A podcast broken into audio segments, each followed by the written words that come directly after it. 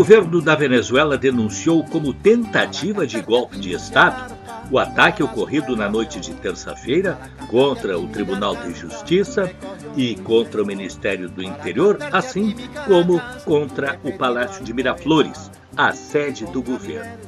Cinematográfico, o caso envolveu granadas e até um helicóptero e gerou suspeitas entre opositores e analistas. Vídeos e fotos nas redes sociais mostraram o helicóptero sobrevoando os edifícios de Caracas. Helicóptero da polícia atira granadas contra o Supremo Tribunal de Justiça da Venezuela em Caracas. O presidente Nicolás Maduro denunciou um ataque terrorista. Ele afirmou que o helicóptero pertence à Polícia Científica venezuelana.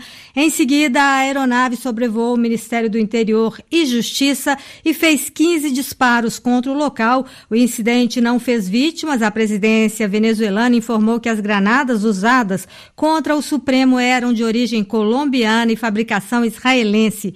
Maduro declarou durante um ato por ocasião do Dia do Jornalista no Palácio Presidencial de Miraflores que a Força Armada foi acionada para defender a tranquilidade e que mais cedo ou mais tarde o helicóptero e os responsáveis pelo ataque serão capturados. A Venezuela vive desde o início de abril uma onda de protestos anti-governo que já deixou 76 mortos.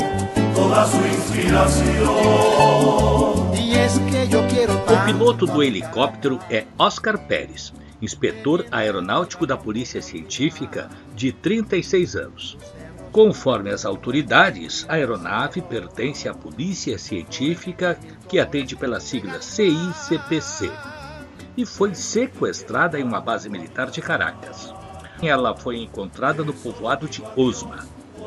Em seu sobrevoo, o helicóptero exibia uma faixa que dizia 350 Liberdade uma referência ao artigo constitucional invocado pela oposição para uma desobediência civil ao governo de Maduro. A base seria o artigo da Constituição que permite aos cidadãos ignorarem o governo que passa por cima das garantias individuais.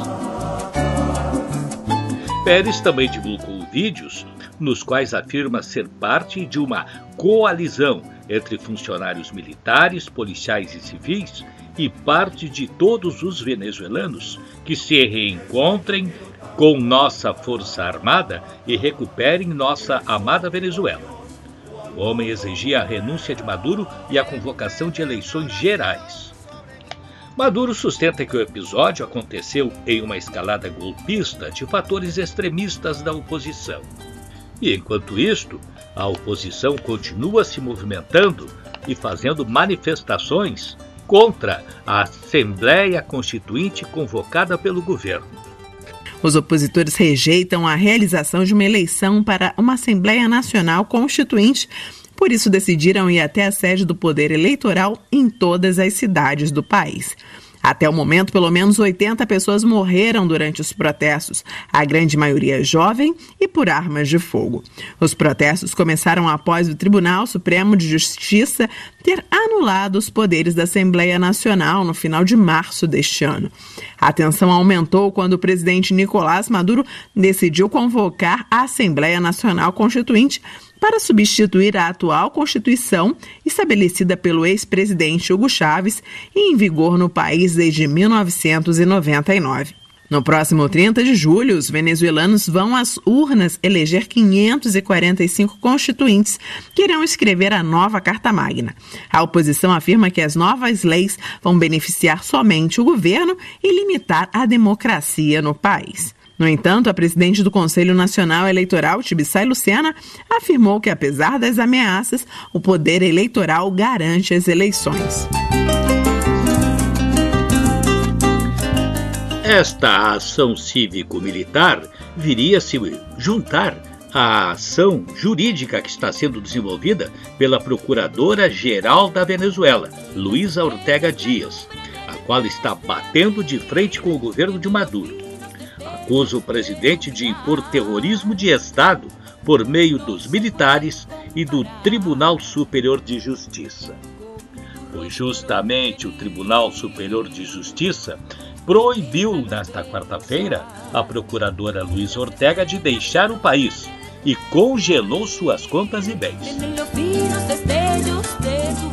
As medidas são uma consequência da convocação de Ortega a comparecer em 4 de julho a uma audiência no TSJ, que decidirá se irá levá-la a juízo.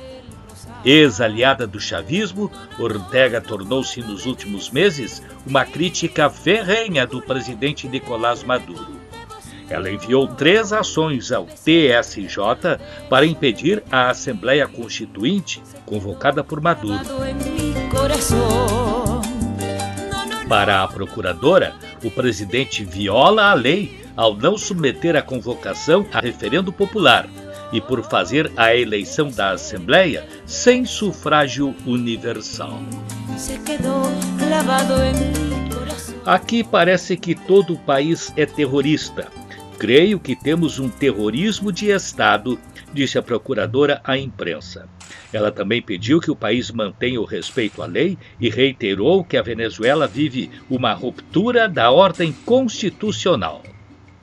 Em dichas sentencias se evidencian varias violaciones del orden constitucional y desconocimiento del modelo de Estado consagrado en nuestra Constitución de la República Bolivariana de Venezuela esta, lo que constituye una ruptura del orden constitucional. Es mi obligación manifestar ante el país mi alta preocupação por tal evento. A procuradora contestou ainda a decisão da Suprema Corte de restringir os seus poderes e afirmou que não irá reconhecê-las.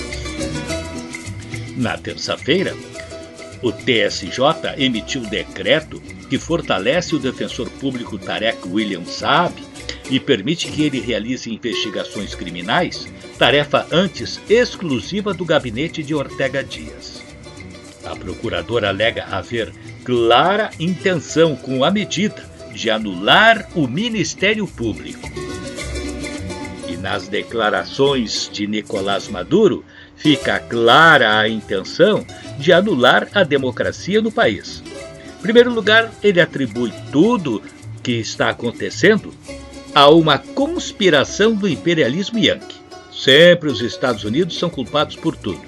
E o pior, ele disse que se a Revolução Bolivariana for derrotada, o que não se pode conseguir com votos, nós tomaremos pela força das armas.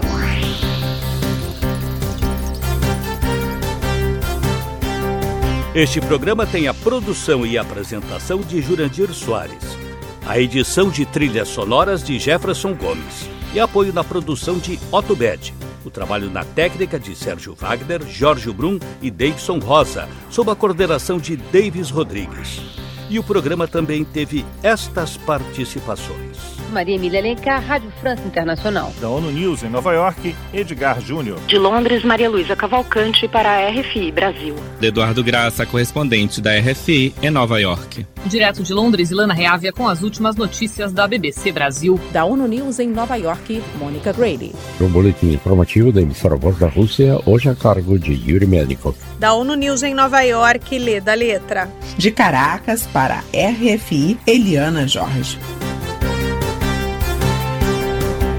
Este programa fica disponível no site www.jurandirsoares.com.br. O Mundo na Guaíba volta no próximo sábado no oferecimento de Algair Engenharia, que está lançando o Fly, estúdios de 37 a 44 metros, totalmente automatizados e com apoio de ampla infraestrutura perto da PUC. Bom dia!